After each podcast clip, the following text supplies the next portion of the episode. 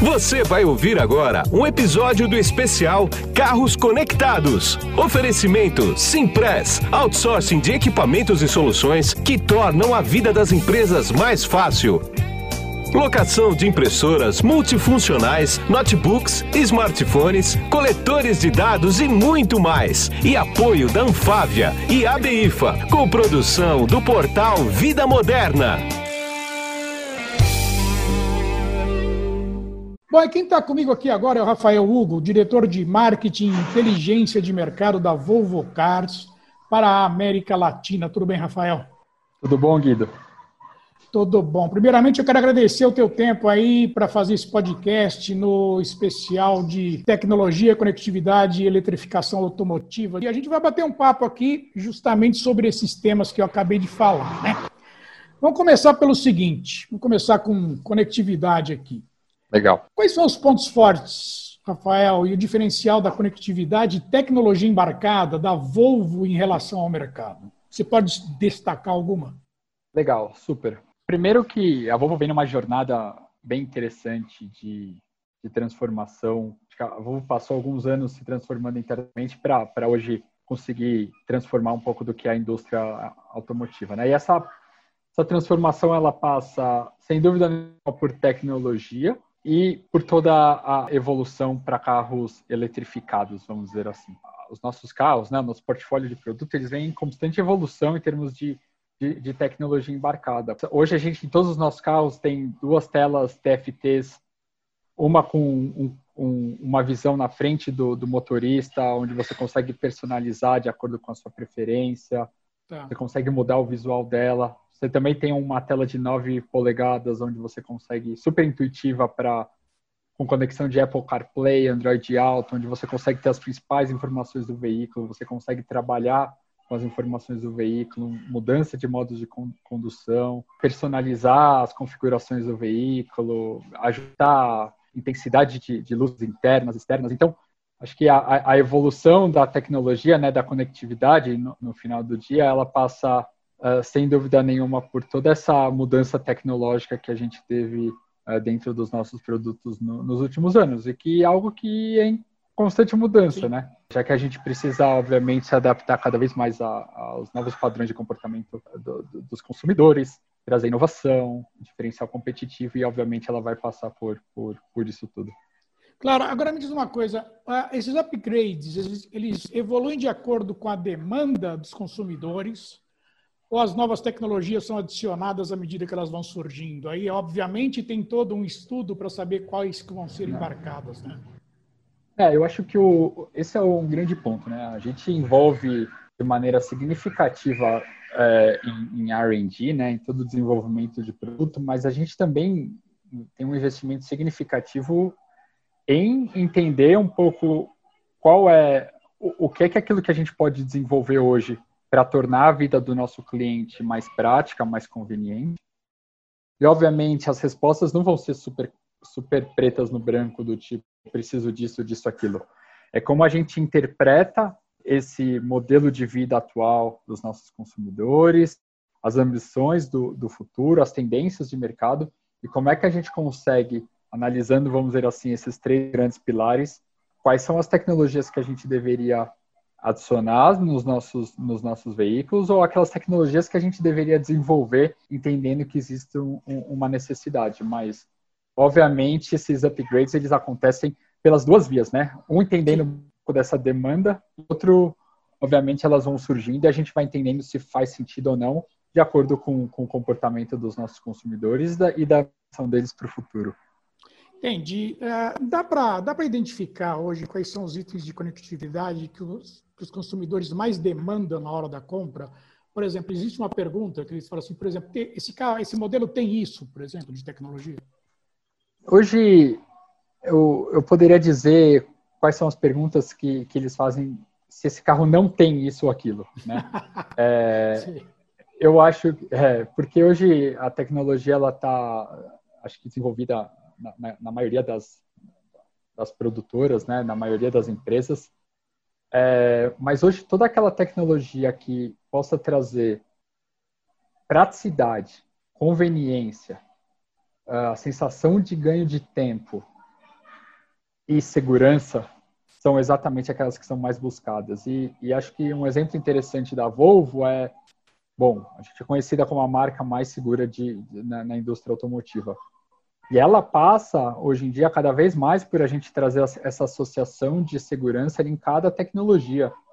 Então, o que no passado era, talvez, o, o, o cinto de segurança ou até o desenvolvimento de, de airbags, Hoje, a, a, a, a segurança, quando os clientes buscam por segurança, ela está altamente linkada com tecnologia.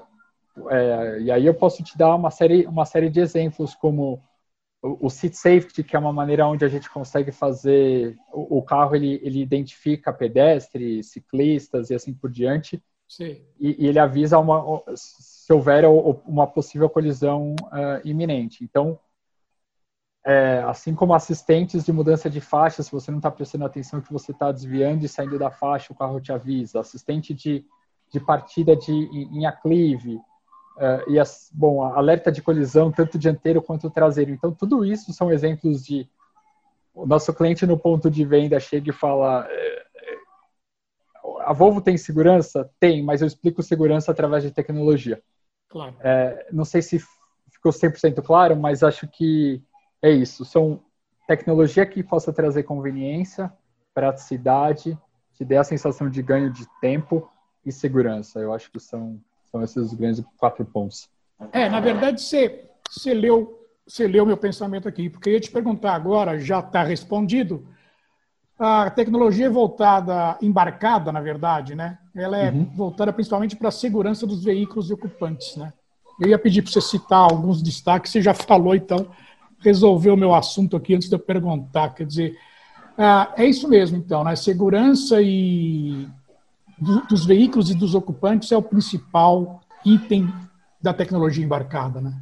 É, perfeito. Acho que é, no, no, final do dia, quando a gente passa a entender um pouco da necessidade dos nossos clientes, que o que a gente vê cada vez mais é que a, a tecnologia ela é sempre o um meio para a gente alcançar é, suprir essa necessidade. Então, se a, se a necessidade ela é o sentimento de segurança dentro de um veículo, ela vai passar por uma série de tecnologias para que a gente possa entregar a sensação e, e a segurança de fato. Existe uma necessidade de, de, ter um conforto maior, então também vai passar por tecnologias de, por exemplo, aquecimento dos bancos, já que, já que se isso é uma sensação, uma necessidade de, de conforto, como que eu, através da tecnologia, ela, ela vira um meio para entregar uh, esse atributo, por exemplo. Então, acho que no final do dia, tudo que, que existe de demanda e de necessidade dos nossos, que a gente vê com os nossos clientes, ela, ela passa pelo, pelo meio tecnologia, sem dúvida nenhuma.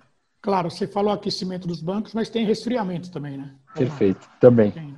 Principalmente no, no nosso país, né? Pois é, principalmente Precisamos. no Brasil. Exatamente. Vamos entrar agora ah, nos híbridos e elétricos, da eletrificação automotiva, né? Qual é, é a tua opinião? Quais são as, as, grandes diferenças entre um carro elétrico e um híbrido e as vantagens de cada um? O que, que você pode falar para mim sobre isso? É, boa. Acho que é uma trajetória da evolução da indústria automotiva, né? Então, ela, ela passa por esse carro que hoje majoritariamente ainda é 100% combustão, Sim. seja gasolina, seja diesel, seja etanol. E aí ela passa por uma evolução que é o, que é o híbrido. Ele é a combinação de um, de um motor elétrico a um outro motor a combustão. Sim. Eles trabalham em conjunto e aí você pode ter... É, é, talvez o grande benefício desse modelo híbrido é que hoje, se por algum motivo a bateria do seu carro acabar, você ainda tem como se fosse um plano B que é a combustão do, do seu carro. Então você não, não, não ficaria na mão. E aí, obviamente, na medida com que a indústria vai desenvolvendo, essa tecnologia híbrida vai ficando cada vez mais disseminada, mais clara, as pessoas vão conseguir fazer essa migração cada vez, de maneira mais fácil, as barreiras vão ser sendo cada vez uh, menores, e aí a gente vai conseguir fazer a migração de um carro híbrido para um carro 100% elétrico. Sim. É, que é um carro que tem uma autonomia alta, que tem um desempenho interessantíssimo, que tem um impacto uh, no meio ambiente é, muitíssimo pequeno, que tem, que tem uma série de benefícios que hoje no carro, por exemplo, 100% a, a combustão, a gente ainda não consegue enxergar. Então, eu acredito que ela é uma grande migração de um carro a combustão para um carro híbrido para um carro 100% elétrico. E a partir do momento onde essa tecnologia vai ficando cada vez mais clara, as barreiras cada vez menores, a gente vai ver essa migração acontecer de maneira mais rápida. Sim, vocês disponibilizam no mercado aqui um carro híbrido, né? um, um SUV híbrido. Dá, já deu para você medir, por exemplo, junto aos teus clientes, qual é que é a procura maior entre híbrido ou elétrico? Bom, hoje a gente trabalha com todos os nossos uh, ah, SUVs, eles já apresentam e o nosso nossos sedãs também uh, versões híbridas, né? Sim. Hoje a gente a gente tem aí no, no forno carros 100% elétricos vindo por aí, tá. mas e por que a gente trabalha né, com esse carro híbrido? Porque a gente acredita que fazer essa migração do carro 100% a combustão para o carro 100% elétrico, ela é uma jornada e essa jornada vai passar por um por um carro híbrido. Sim. Porque é uma tecnologia nova, exige uma adaptação, uh, exige uma, uma construção de infraestrutura, por exemplo, de carregadores para que as pessoas possam entender que exista, vai existir um novo modelo de você abastecer o seu carro. Então, é, essa, essa escolha da, da Volvo em, em começar pelos híbridos para depois a gente trazer um carro 100% elétrico, ela passa justamente por por, pelo entendimento que essa migração ela vai acontecer de, de um, um, passo de cada vez. Hoje a gente já oferece, como eu falei para você, né, 50% das nossas vendas já são em carros híbridos. Tá. Todos os nossos modelos oferecem versões híbridas. E logo menos a gente deve trazer um carro 100% elétrico. Tá. O teu híbrido, ele precisa, independente do modelo, ele precisa ser ligado na tomada ou ele se autorregenera é, os no, to, to, todos os nossos híbridos eles são, são, o que a gente chama de plug-in. São carros que eles são conectados. Você tem um cabo que você conecta ele é, diretamente na tomada. Tá. E aí basta uma tomada 220 volts, 16 amperes para você fazer o, o, o carregamento desse, uh, desses veículos. Tá. É, e aí em duas horas e meia por aí você consegue ter você consegue carregar 100% da bateria. É, mas também existem opções dentro uh, do carro que você pode usar a própria tração do motor para regenerar a bateria. Então, por exemplo, às vezes você está num, num, numa rodovia, talvez não seja ainda ali o melhor momento para você fazer a utilização da, do elétrico. Então, você usa esse momento para regenerar a bateria, porque depois de alguns quilômetros você vai entrar dentro de um perímetro urbano e talvez ali você precise e possa utilizar mais a, a, a parte elétrica. Então, durante o momento que você estava na rodovia, você regenerou, você carregou a bateria e aí dentro do perímetro urbano, por exemplo, você faz a utilização do, da, da bateria. Então, eu acho que essa combinação ela, ela é muito interessante. E é o que eu falei para você, existe uma dinâmica, uma, um conhecimento para isso tudo, mas, bom, é basicamente assim que funciona. Sim. Uma característica de carro híbrido, e, e que o público não sabe muito disso, é que, ao contrário do carro a combustão, ele é mais econômico no final das contas. Isso tratando de combustível líquido, né? combustível a combustão ele é mais econômico na cidade do que na estrada, né? A quilometragem dele é maior na cidade por litro do que na estrada, né? Perfeito. É, justamente por essa combinação de você ter dois motores, a, a autonomia a, que é dada através do motor a bateria combinada a do motor a combustão, ela eleva de maneira significativa a sua autonomia. É, pelo que você está dizendo, então, a importância do mercado híbrido para a Volvo é bastante importante. Você acha que ele é um degrau para o carro 100% elétrico quando ele virar realidade para valer mesmo? Sem dúvida. É, é, o que a gente acredita. Né? É, a gente acredita que o.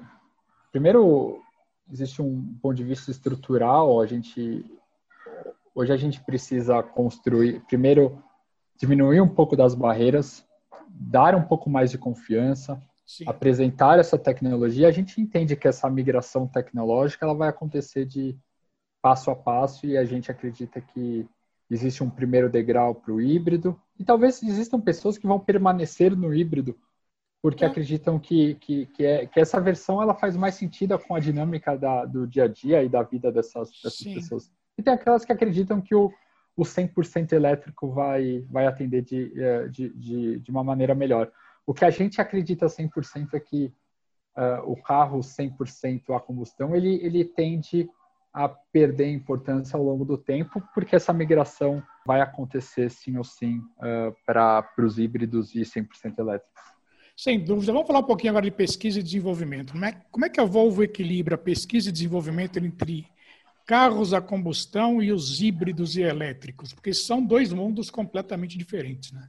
É, sem dúvida. Hoje eu poderia dizer que aqui no Brasil, é, e aí de novo, a gente, quando a gente fala em pesquisa de, de comportamento e de conhecimento e de marca, a gente é, tende a focar muito mais no que está por vir, e aí é muito, é muito focado em carros híbridos e, e 100% elétricos. Do ponto de vista de, de, de R&D, né, de toda a parte que, que, é de entendimento e pesquisa sobre a ótica de produto e novas tecnologias, eu não tenho números claros para te dar, mas eu tenho certeza que ele está muito mais focado em, em, em, modelos totalmente elétricos e plugins versus uh, a, a, motores a 100% a combustão. Entendi, entendi. Você me deu um gancho na outra pergunta aí, que foi o seguinte, na, na penúltima resposta que é justamente a autonomia. Né? A autonomia de um carro elétrico, ele é fica ali por volta dos 400 quilômetros, né? Ah, uhum. Como é que a indústria está se movimentando para aumentar isso? Tem como? Quer dizer, ou é só consegue aumentar colocando mais bateria, mas ao mesmo tempo que você bota mais bateria, você ocupa espaço e aumenta o peso. Então, a coisa fica esquisita, porque se aumenta o peso, você tem que gastar mais energia para movimentar a massa. Né? É, sem ah, dúvida. Como é, que a, como é que a indústria está se movimentando para resolver esse nó, hein? É, acho que, acho que o primeiro ponto é que a tecnologia de, de carros híbridos e 100% elétricos ela é razoavelmente nova, né? E como toda a tecnologia, ela, ela entendendo que esse é o futuro, todo o investimento em conhecimento e, e até das barreiras ou quais são as grandes oportunidades desse mundo, elas vão passar certamente pela melhora da autonomia, por baterias mais eficazes, menores e assim por diante.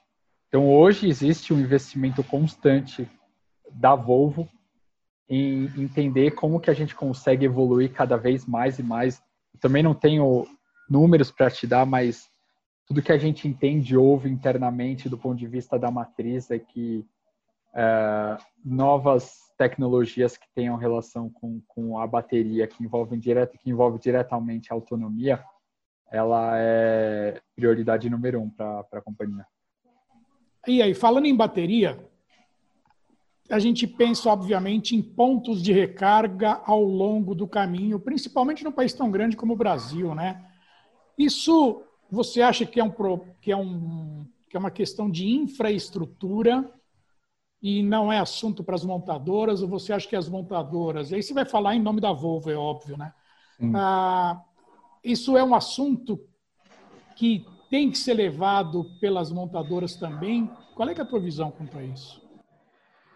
Bom, e aí falando mais, mais do Brasil, tá? A gente a gente acredita já que o, o, o, governo ele, ele de alguma maneira já faz a parte dele quando trabalhar com algumas isenções de, de, de impostos para para comercialização de carros híbridos e, e elétricos, né?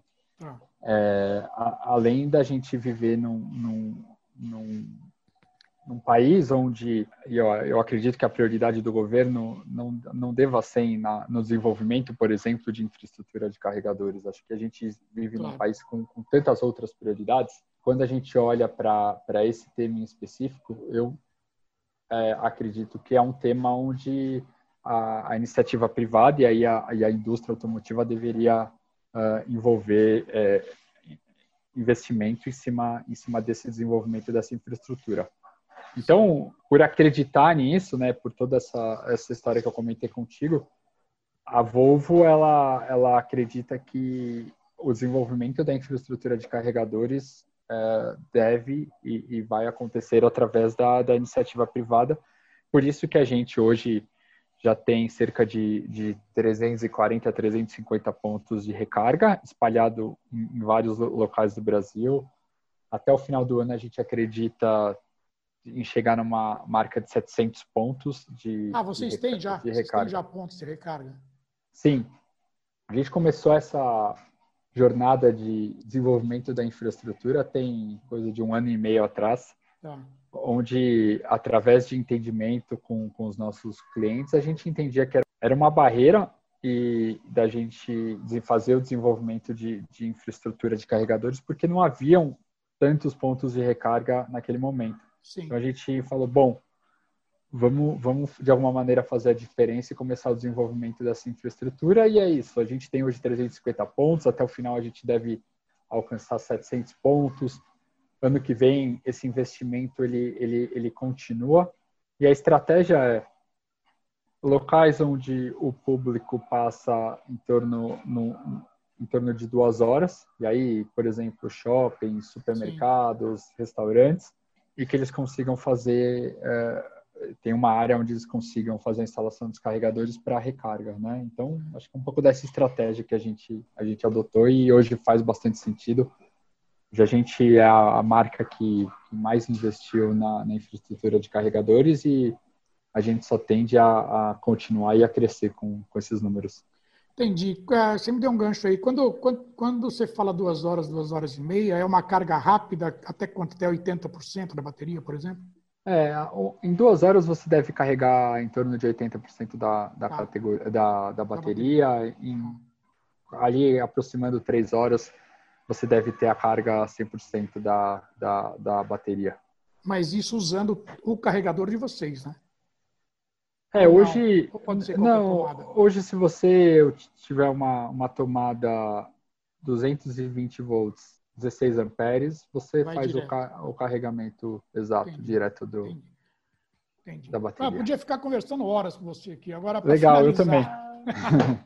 para finalizar aqui, por que, que, a diferença de preço ainda é significativa entre os carros a combustão e eletrificados? É, uma, é o famoso efeito Tostines aí? Custa barato porque vende muito, vende pouco porque está caro? Qual é, que é, qual, é que é, qual é que é o nó da questão aí na tua ideia? É, eu acho que, como eu comentei, né, é, é uma tecnologia recente. Sim. Ela está em constante uh, desenvolvimento e um investimento constante para aprimoração dessa, dessa aprimoramento dessa tecnologia. Sim. Uh, e é isso, né? Tá, é, são, são, são uma série de componentes e, e, e, e peças e, e são desenvolvidas e são melhoradas, que são recentes de alguma maneira. Então, acho que o, o fato de, de, de ser ainda algo razoavelmente novo, quanto mais tempo passar e quanto mais essa tecnologia for disseminada e quanto mais as barreiras forem diminuídas para os consumidores fazerem a migração para tecnologias de carros híbridos ou 100% elétricos, tende a, a, a, a, massificar um pouco mais essa tecnologia e aí, obviamente, esse, esses custos tendem, tendem a baixar.